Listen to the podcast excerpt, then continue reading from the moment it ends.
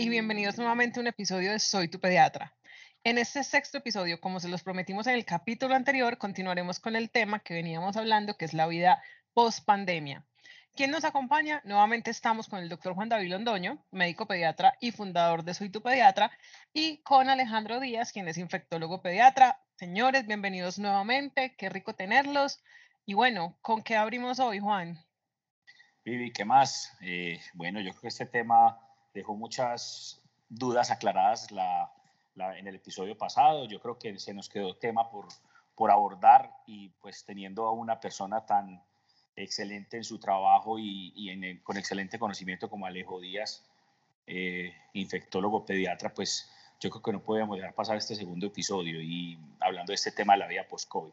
Alejo, mil gracias nuevamente por la invitación, eh, perdón, por aceptar la invitación nuestra.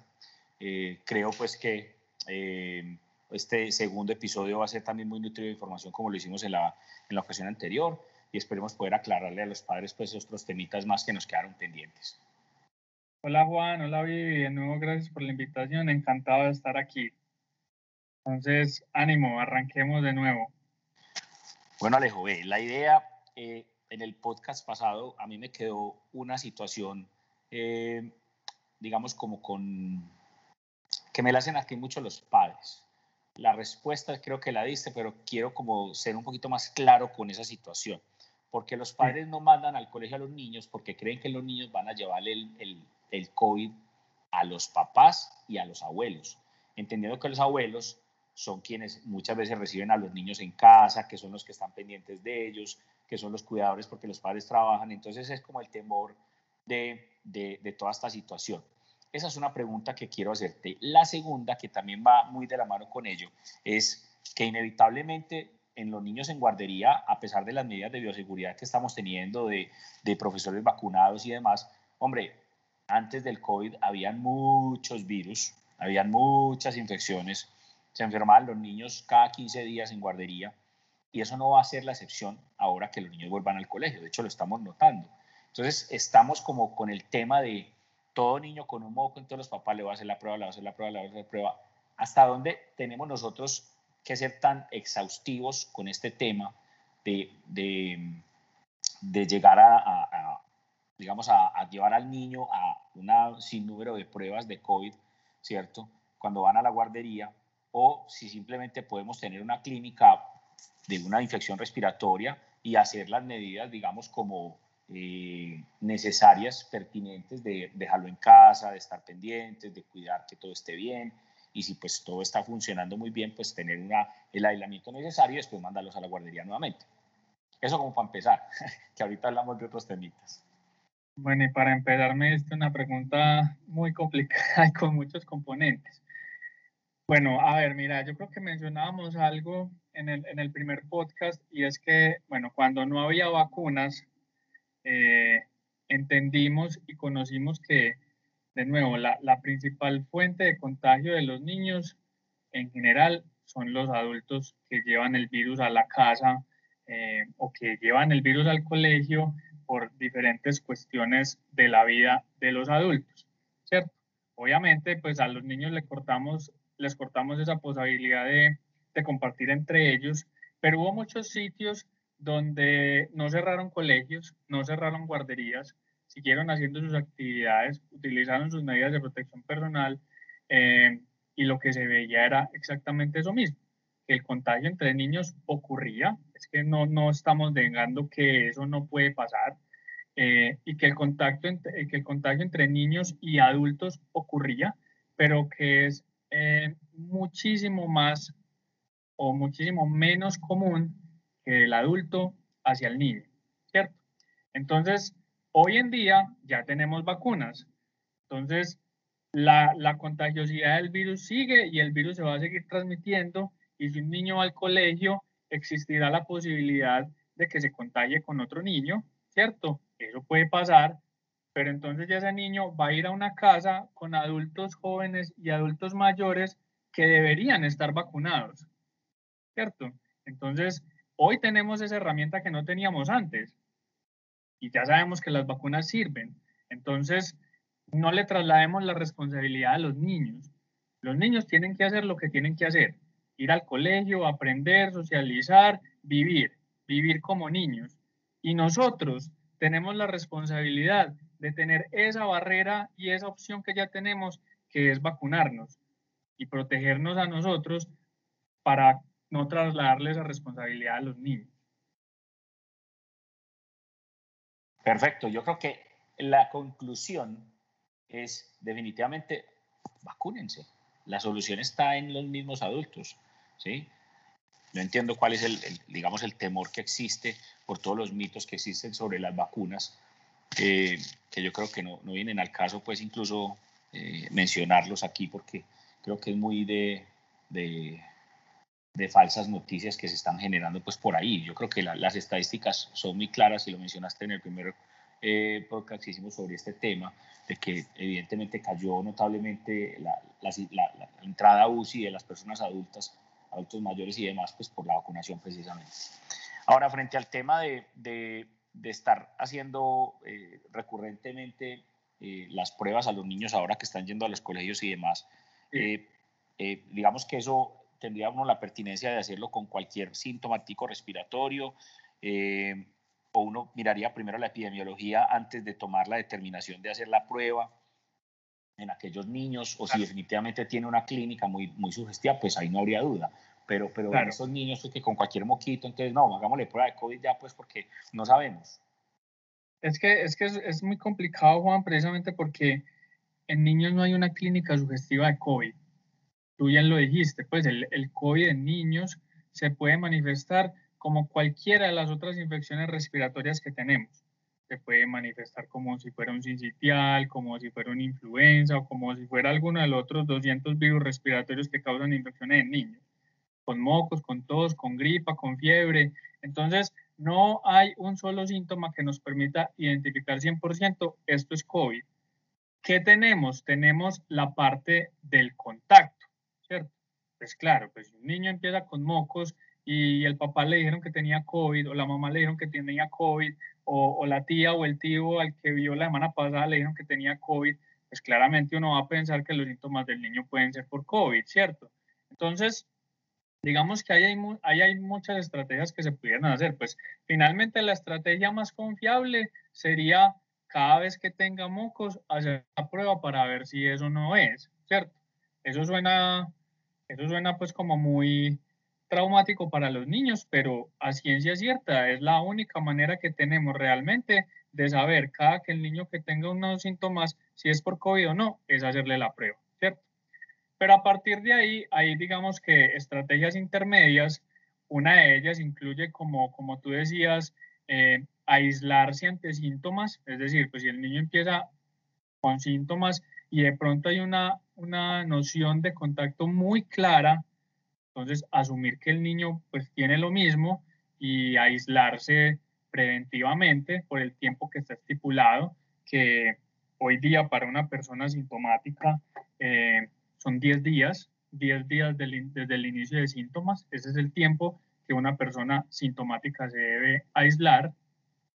Y más o menos la misma duración, dependiendo de si se hacen pruebas o no, para una persona que tiene contacto estrecho y que no desarrolla ningún síntoma. Entonces, ¿cuál es el problema? Que nosotros culturalmente no tenemos esa costumbre de decir, hombre, pues, y lo tenemos los, adultos también, y, y, tristemente tengo que decirlo el personal de la salud, y es, yo amanezco enfermo con síntomas que claramente pueden ser una infección que le puedo contagiar a otras personas, pero igual me voy a trabajar, ¿cierto? eso lo vimos todos los días. Así yo amanecí con gripita y me voy a trabajar. O mira, yo amanecí con los con una conjuntivitis y me voy a trabajar, ¿cierto? Entonces, o amanecí con diarrea y me voy a trabajar. Entonces, culturalmente no tenemos esa costumbre de si tengo una enfermedad contagiosa, me quedo en casa y evito que otras personas se contagien. No, nosotros no hacemos eso. Nosotros preferimos ocultarlo, ¿cierto? Y eso pues es claramente cultural. Entonces, es empezar a cambiar ese chip de, hombre, si yo tengo cualquier síntoma de una infección, ¿cierto? De una enfermedad que puede ser contagiosa, pues obviamente tengo que cuidar mi salud, pero también tengo que cuidar a la comunidad. Entonces, ante síntomas, quedarse en la casa, juiciosos, aislarse. ¿Por cuánto tiempo? Por el tiempo que decíamos. Eh, Y es posible que eso es lo que vaya a ocurrir eh, si en eh, determinadas burbujas, llámese X o Y colegio o X o Y salón, eh, pues ocurre un caso sospechoso, ¿cierto? Es posible que eso vaya a ocasionar pues que a los otros niños los manden preventivamente para la casa. Eso es lo que se está haciendo ahora y mientras aprendemos a manejar esto con, digamos que con mayor finura, es lo que tendrá que seguir ocurriendo si queremos, digamos que evitar pues contagios masivos en este tipo de, en este tipo de entornos y de, y de ambientes. Perfecto, yo creo que es claro y finalmente lo que siempre le digo yo a los padres, hay que promover el autocuidado y ser responsables con el entorno que hay, ¿cierto? Eso es lo que yo creo que tenemos que ser más conscientes y seguir promoviendo la vacunación. ¿Listo? Bueno, hablemos un poquito de, de, estos cambios que se están suscitando eh, por las por las nuevas eh, cepas que se están, em, o las variantes que se están presentando y las vacunas. Eh, porque la gente está preocupada frente a las variantes, la variante Delta, que es la que está generando ahorita como más, más, más resonancia. Eh, las vacunas, qué tan, tanto cubrimiento tienen, qué grupo de personas están, digamos, más vulnerables en ese sentido y pues hablar un poquito de la contagiosidad que tiene esta variante pues frente, frente a, la, a la variante anterior. Bueno, entonces simplemente para aclarar que es una variante y es básicamente el mismo virus, ¿cierto? Que con el tiempo va cambiando ciertas, digamos que porciones de su constitución genética y deja de ser igual al original, ¿cierto? Entonces, eh, háganse de cuenta como si usted estuviera haciendo la misma receta y cada vez que hace la receta le sale una cosita diferente, con un saborcito diferente, con una con un ingrediente diferente, con un poquito más de este ingrediente. Entonces, los virus siempre están mutando, ¿cierto? Algunas veces esas mutaciones no se detectan, no son importantes, pero otras veces hacen que el virus original cambie, ¿cierto? Y estos cambios pueden eh, describirse de varias formas. Una es que las pruebas que utilizamos para detectar el virus no lo detecten de la misma forma. La otra es que eh, el virus se vuelva más contagioso. La otra, más o menos contagioso, porque también puede ocurrir hacia el otro lado. Lo otro es que el virus se vuelva más o menos virulento, ¿cierto? Es decir, que, se, que la enfermedad sea más grave o que sea menos grave, ¿cierto? Y que el virus escape a las vacunas que están diseñadas contra ese virus, ¿cierto? Entonces, de la, de la variante Delta, ¿qué podemos decir? La variante Delta es más contagiosa que, la, que el, que el virus original. Entonces, si hablamos en cuántas personas se contagian a partir de una persona infectada, hablamos de que el virus original, una persona infectada podría contagiar más o menos a dos o tres personas. La variante Delta, una persona infectada podría, eh, podría contagiar más o menos a seis personas. Entonces, definitivamente es más contagiosa. No hay razón para pensar hasta ahora, con lo que se sabe, que el virus sea más grave, ¿cierto? Y que cause pues un mayor problema en los niños, que es otro temor pues que, que se ha infundado y que se ha visto, que porque en muchos sitios están hospitalizando muchos niños, no, no. Hasta ahora no se ha visto que el virus sea, pues que la variante Delta sea más grave en los niños. Y con relación a las vacunas, pues lo primero que tenemos que decir es que los que más riesgo tienen con la variante Delta son los que no se han vacunado. Entonces, de nuevo, la invitación es a vacunarse, no les importen las variantes, las vacunas sirven.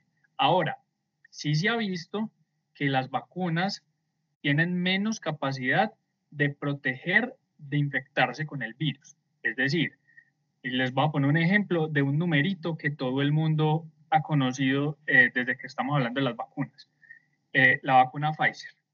De la vacuna Pfizer, todo el mundo piensa en el numerito del 95%.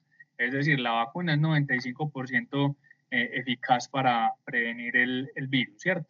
Entonces, digamos que ese numerito de 95% ha caído a 50, 60% de infectarse, ¿cierto? Pero con las dos dosis de la vacuna Pfizer, en los países que están vacunando masivamente con esa vacuna, la capacidad de prevenir enfermedad grave y muerte sigue siendo superior al 80-85% y en algunos países superior al 90%.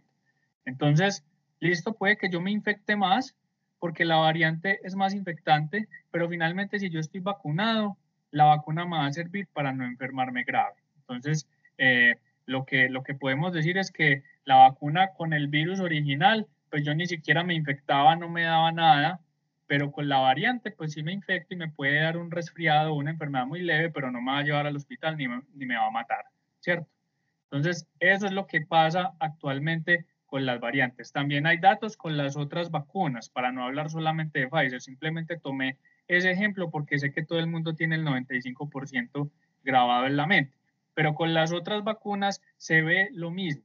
La efectividad general ha disminuido, ¿cierto? Para prevenir infección, pero para prevenir enfermedad grave siguen siendo muy efectivas. La solución para prevenir infección, para prevenir enfermedad grave por las variantes sigue siendo vacunarse con las mismas vacunas que tenemos. Y la solución para evitar que más variantes aparezcan sigue siendo vacunarse, porque en la medida que controlemos el virus, le vamos a disminuir las posibilidades de que mute y aparezcan variantes. Ahora, para finalizar la pregunta, y es lo que tiene que ver con dosis adicionales, porque sé que me lo vas a preguntar y también está relacionado con eso. Hoy en día lo que se sabe y lo que y lo que se está haciendo en, en, en algunos países es que sí se ha visto que sobre todo las personas mayores, es decir, los adultos mayores que por su edad el sistema inmune no funciona igual que en una persona joven, después de seis meses de haber recibido las dos dosis de la vacuna, miren que empezamos a vacunar en diciembre, enero, o sea, ya han pasado más de seis meses desde las primeras personas que recibieron su esquema de vacunación completa. Entonces, en esos adultos mayores, sobre todo los mayores de 60 años, sí parece ser que la, inmunidad de la vacuna ha caído después de los seis meses. Entonces, con la, con la aparición de estas variantes, en muchos sitios a esas personas mayores ya les han empezado a poner una tercera dosis.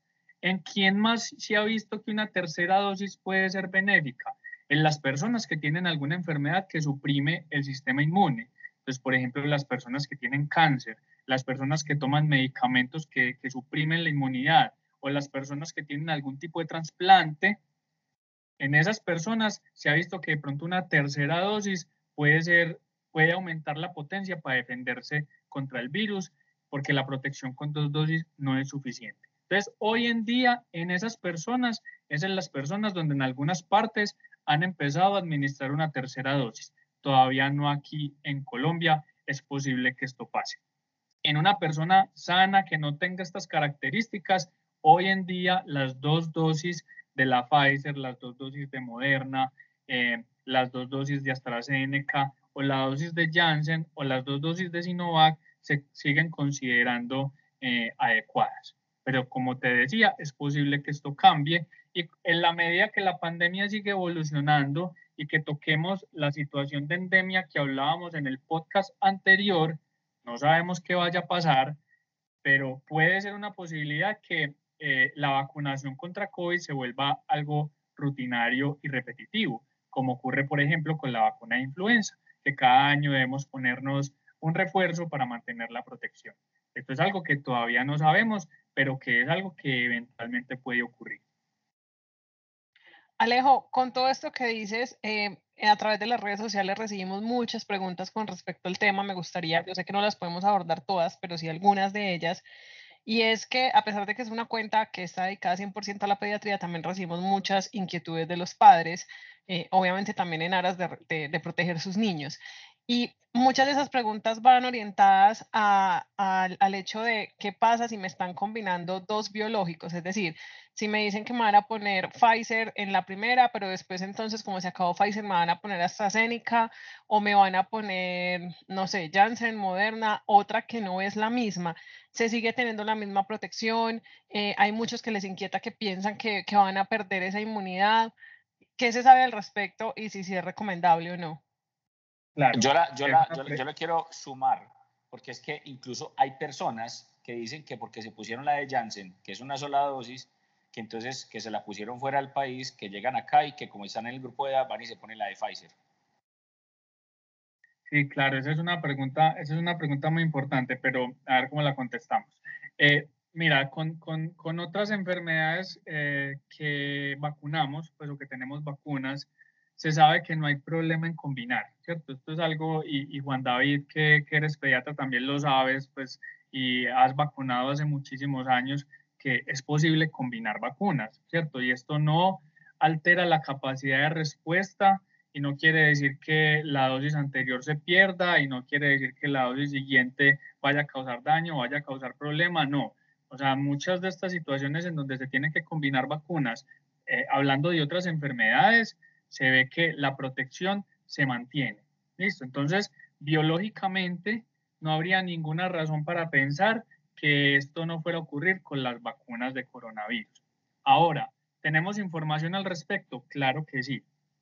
Hay países que han tenido vacunación combinada, ¿cierto? Entonces, que en una primera instancia pusieron una vacuna y en una segunda instancia pusieron otra vacuna. El ejemplo más, eh, digamos que más eh, frecuente o el más estudiado ha sido el poner una primera dosis de vacuna de AstraZeneca seguido por una eh, dosis de vacuna de ARN, ya sea de Pfizer o de Moderna. Y lo que se ha visto con esa combinación es que la protección se mantiene, es igual o incluso en algunos casos más robusta que poniendo dos dosis de la misma vacuna. Entonces es una estrategia que no es desconocida para nosotros como pediatras vacunólogos y que eh, posiblemente puede ser también benéfica a la hora de, digamos que, tener escasez de dosis para completar esquemas en las personas. Con otra con, combinación de otras vacunas, eh, no hay tanta información que hayamos podido ver. Eh, de nuevo, pues la, por ejemplo, la vacuna Janssen es una vacuna que biológicamente es parecida a la de AstraZeneca. Entonces es posible que en un futuro esa combinación de poner una Janssen y poner una de ARN se pueda dar. Igualmente, creo que ya hay alguna información eh, de, proveniente pues, de, de, Asia en donde, en donde han vacunado con Sinovac y han puesto una eh, segunda o tercera dosis con, con, con vacunas de ARN y también se ha mantenido la protección. Entonces, la conclusión es que estas combinaciones eventualmente son posibles. Hoy en día, la única, y, no en Colombia, esto todavía no está aprobado en Colombia, en Colombia se mantiene, digamos que la vacunación tal cual como lo recomienda el fabricante de cada una de las vacunas, eh, pero en otros países ya está autorizada la combinación, sobre todo, como les decía, de AstraZeneca con refuerzo de vacuna de ARN, ya sea Pfizer o Moderna. Es la única combinación que está por ahora aprobada en algunas partes. Si alguna persona de las que está escuchando eh, el podcast pues por, por cualquier situación, incluyendo la que tú mencionabas, Juan, ha tenido alguna otra combinación, eh, pues digamos que el mensaje es que no se asuste, eh, probablemente no, no va a ocurrir nada malo, probablemente las dosis no se van a perder, probablemente las vacunas están haciendo su trabajo. Alejo, yo creo que se nos fue un poquito largo este segundo podcast. Yo creo que nos queda de madres lactantes y madres eh, embarazadas, nos queda hablar de qué va a pasar, hasta cuándo tendremos tapabocas. Bueno, yo creo que temas nos quedan. Vivi, quedamos en tus manos. Alejo, mil gracias, mil gracias de verdad. No, agradecerte de nuevo, Juan, y, y a ti, Vivi, por la invitación. Y estoy más que dispuesto para un tercer y un cuarto podcast si es necesario. Es más que me avisen, ya que estaremos. Muchas, muchas gracias. Muchas gracias a todos los que nos están escuchando. No se preocupen, vamos a responder todas las preguntas que nos han hecho. Les prometo que en el siguiente que vamos a tener, eh, de los muchos que posiblemente salgan de este tema, abordaremos lo, justo lo que dijo Juan, que son las preguntas que nos hacen las mamás de si vacuna, vacuna sí o no, si estoy, eh, si, si tengo problemas de lactancia o si estoy en proceso de gestación. Eh, los invito a que no se lo pierdan. A ustedes muchas gracias nuevamente y nos vemos en un próximo episodio. Hasta luego, gracias.